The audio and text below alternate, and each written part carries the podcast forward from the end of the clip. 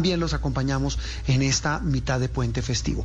Eh, Julián Andreina, cuando hablamos de lo que está ocurriendo en Ucrania, lo hemos hablado muchas veces aquí en Noticias Caracol, ¿qué es lo primero que se viene a sus mentes? ¿Qué es lo primero que, que recuerdan y reconocen de lo que está pasando? Yo creo que el drama humanitario es la cara más triste, más ruda. Las historias que hemos visto esta semana en Noticias Caracol de verdad nos llegan al corazón porque con eso uno se puede conectar, ¿no? Con las otras personas que están sufriendo el tener que huir de sus casas es, yo creo que esa es la, esa es la, el rostro más terrible de esta guerra. A mí de lo que más me ha impactado es la cara de los niños y las niñas al despedirse de sus padres. Mm. Esa mm. escena me parece desgarradora. Sí, y sobre todo que nos golpea a muchos. Eh, aquí en Colombia, un país también golpeado por un conflicto muy largo. Aquí también vivimos violencia, aquí vivimos masacres, aquí vivimos amenazas, eh, población civil en la mitad de un conflicto también eh, en diferentes regiones de Colombia. En fin, también nos golpea por eso, particularmente ver lo que está ocurriendo en Ucrania. Pues Noticias Caracol ha tenido el privilegio, y así lo digo yo como, como cabeza del equipo, de haber tenido y de tener en estos días, en estas últimas semanas, a uno de nuestros compañeros como enviado especial. Tenemos nosotros una alianza con eh, canales de Europa y de América que están en el corazón de la guerra. Pero, repito, tuvimos la fortuna de tener a uno de nuestros compañeros de la redacción de Noticias Caracol enviado especial. De hecho, todavía está allí.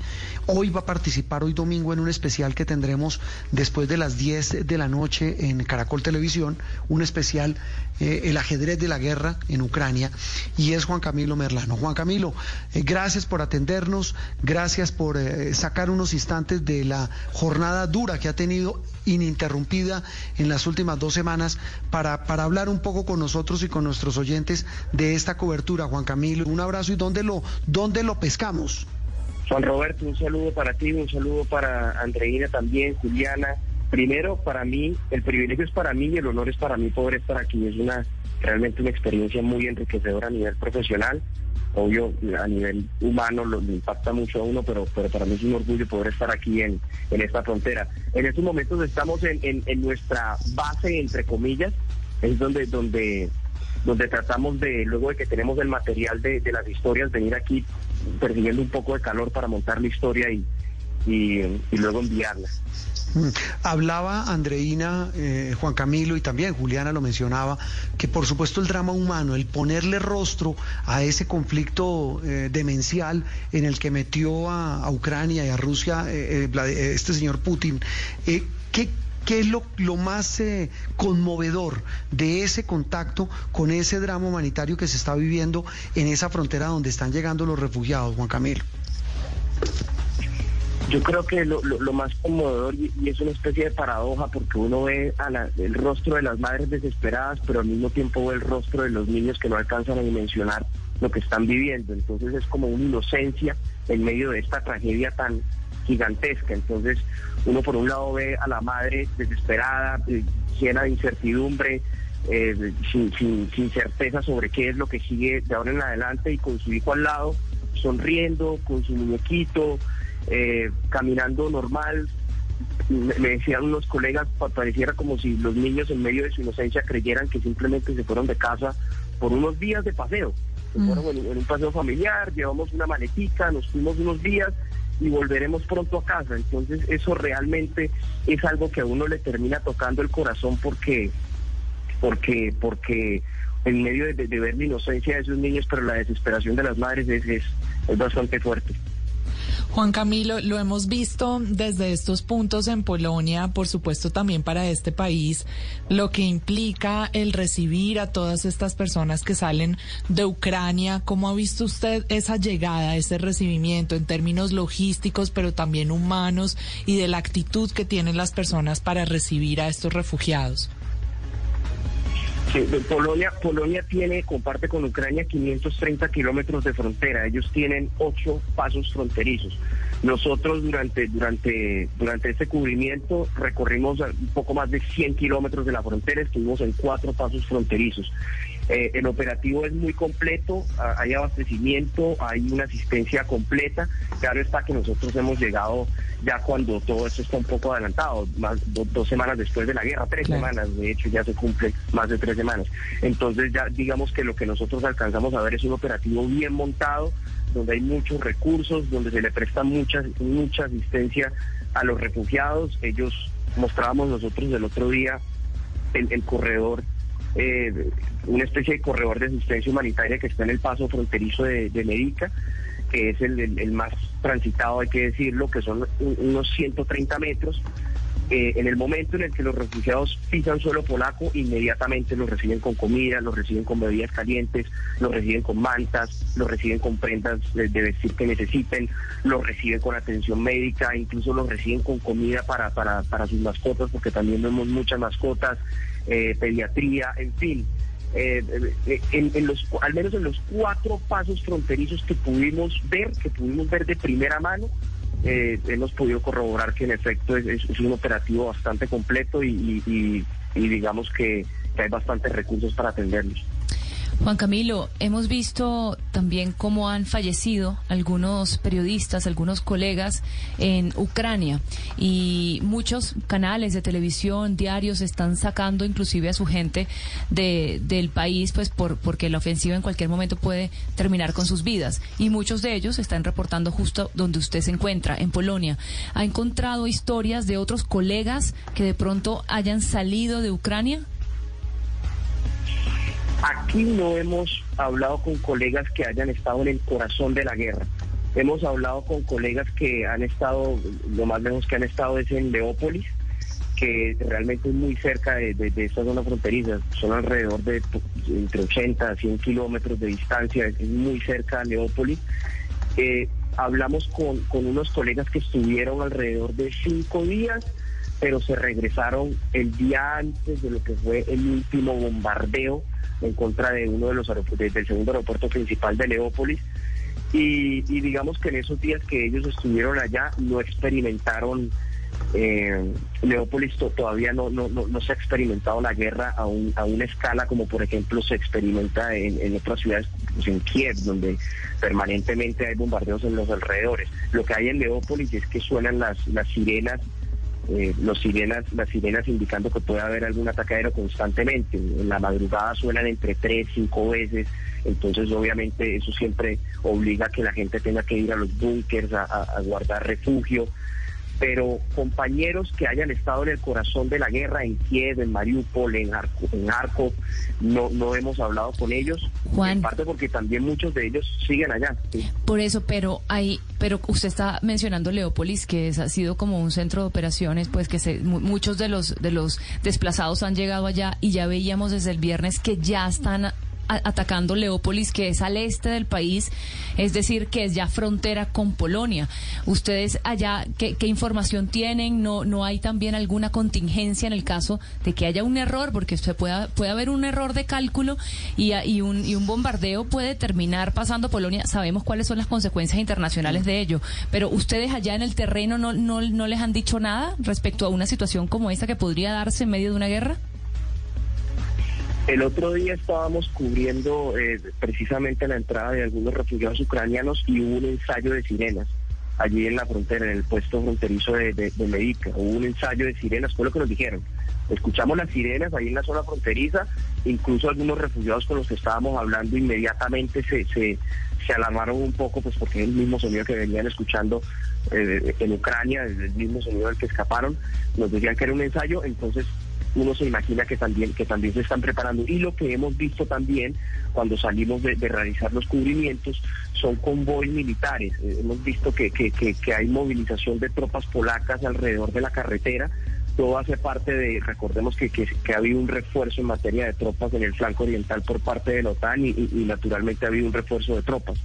Y sí hay cierta incertidumbre, pues porque eh, ha habido dos bombardeos muy cerca de la frontera, uno en la, en la base militar de Yaburí que de hecho era una base militar donde, donde había actividades de la OTAN y donde eh, eh, se esperaba, es decir, la gente, eh, hemos hablado incluso con militares que estuvieron en, esa base, con, personas que estuvieron en esa base, y dijeron que, que, era esperado un bombardeo, pues porque precisamente esa base todo el mundo la conocía y sabían el tipo de operaciones que se realizaban ahí. Y también con el bombardeo en, en este aeropuerto de Leópolis, sí hay una preocupación real de que cada vez el, conflicto se está acercando mucho más a la frontera con Polonia. Sabemos cuáles serían las implicaciones de eso. Pero pensar en que, en que hay una agresión en territorio polaco, eh, en estos momentos sí es impensable. Mm, eh, Juan Camilo, eh, volviendo al, contacto que usted ha tenido por ese trabajo periodístico, pero que ineludiblemente también encierra consideraciones personales y humanas con estas personas que están llegando procedentes de Ucrania, cada uno con su drama a cuestas, con lo que significa dejar todo lo que han dejado. Eh, ¿Qué, cree que va a pasar con esa cantidad de personas? Usted hablaba el viernes, me corrige, de una llegada de por lo menos dos millones de personas eh, procedentes de Ucrania a Polonia. ¿Qué va a pasar con ellos? Eh, ¿Qué se van a poner a hacer? ¿Qué les dicen ya fuera de las cámaras cuando habla con, con, la cantidad de gente con la que usted ha podido tener contacto allí en la frontera? Hay una, hay una particularidad, Juan Roberto, y es que varios ucranianos nos dicen que ellos tienen la esperanza de volver a su país. Nos dicen que, incluso nos dicen que, Ucrania está ganando la guerra. Nos dicen, tenemos fe, Ucrania está ganando, Ucrania lo está haciendo bien y yo tengo esperanzas de volver a mi país. Ellos piensan que esto es únicamente un tránsito temporal, que ellos eventualmente van a regresar a Ucrania. Muchos se van a, hay hemos visto muchos que van a República Checa, muchos que se quedan aquí en Polonia, otros incluso Alemania, hablamos con, un par de ellos que, que, sí se dirigen a Irlanda. Incluso hay, hay una cuestión y es que muchas personas llegan aquí ofreciéndoles eh, eh, dónde quedarse, dónde poder pasar una temporada hasta que hasta que ellos puedan conseguir un, hogar y ellos siempre buscan, o más bien, eh, ellos se inclinan más aquellas ofertas de, de, quedarse más cerca a la frontera, más cerca al territorio ucraniano. No se quieren ir, tan lejos porque de verdad guardan la esperanza de, poder regresar a Ucrania. Y realmente eh, eh, Europa, pues Polonia y Europa sí, sí los están recibiendo con brazos abiertos, les están otorgando estatus de, eh, de, refugiados. Entonces, por ese lado, por ese lado sí hay una asistencia amplia hacia ellos y sí ha habido, sí ha habido muchas muestras de solidaridad frente a los, a los refugiados eh, ucranianos. Juan Camilo, esta esperanza de regresar está basada principalmente en ese deseo de victoria militar o qué piensa toda esta gente que está saliendo de Ucrania de las negociaciones? ¿Le tienen fe a eso o realmente están esperando que a nivel militar pues se recupere el territorio? Más que una victoria a nivel militar, pues porque algunos sí son, sí son conscientes que esta guerra se podría extender por muchos años, porque podría entrar en un tipo de confrontación, pues es una confrontación asimétrica, donde tienes, tienes, tienes por un lado los rusos con un gran número de tropas, pero tienes un ejército ucraniano que está, eh, por decirlo popularmente, pues bien parado ahí y, que podrían acudir a otros tipo, otro tipo de dinámicas eh, de guerra. Ellos lo que piensan es que se vuelve insostenible para Rusia en el largo plazo mantener una guerra como lo está manteniendo.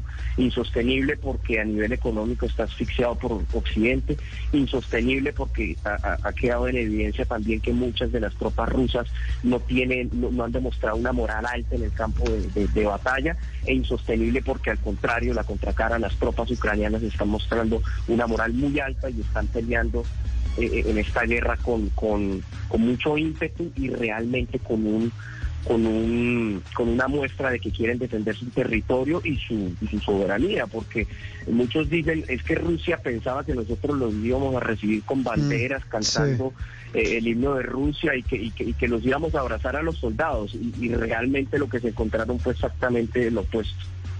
Eso, eso le iba a preguntar ya para terminar, Juan Camilo, y dejarlo descansar, porque sabemos las jornadas que ha tenido.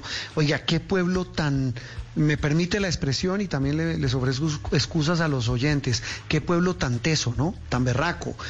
cuando usted habla con ellos es que uno nota esa, esa, ese amor por su patria y ese orgullo de decir, eh, claro, salen las mujeres con los niños, pero quedan los hombres e incluso hemos visto los que se dejan a la familia y se devuelven a seguir peleando. Sí, ellos, eh, es la Ucrania, es, como le dicen, Gloria Ucrania, ese, es como el, canto de guerra de, los ucranianos. Incluso el otro día también tuvimos la oportunidad de hablar con una señora que llegó al puesto fronterizo de Médica, cruzó la frontera, dejó a su madre en, en, un autobús y se regresó a suelo ucraniano. Y yo le preguntaba, ¿a dónde va? ¿Hacia dónde? No, yo me regreso a Ucrania porque voy a pelear en Ucrania. Y yo le decía, pero usted va a estar en el frente de guerra, ¿en dónde va a estar? No, yo en lo que pueda estar, si tengo que prestar servicios médicos, si tengo que asistir con alguna cosa, con comida, lo que sea, yo me regreso a Ucrania, es la Ucrania, decía, gloria Ucrania, gloria a nuestros héroes. Yo tengo que seguir el ejemplo de mi hijo que está en Kharkov, que es un médico que está allá atendiendo gente. Es decir, esto, esto se extiende más allá del concepto que uno puede tener de del, del, guerrero, del que está, del que está en el frente de batalla en la guerra. Es todo un esfuerzo que está por detrás de gente que los ayuda a ellos también.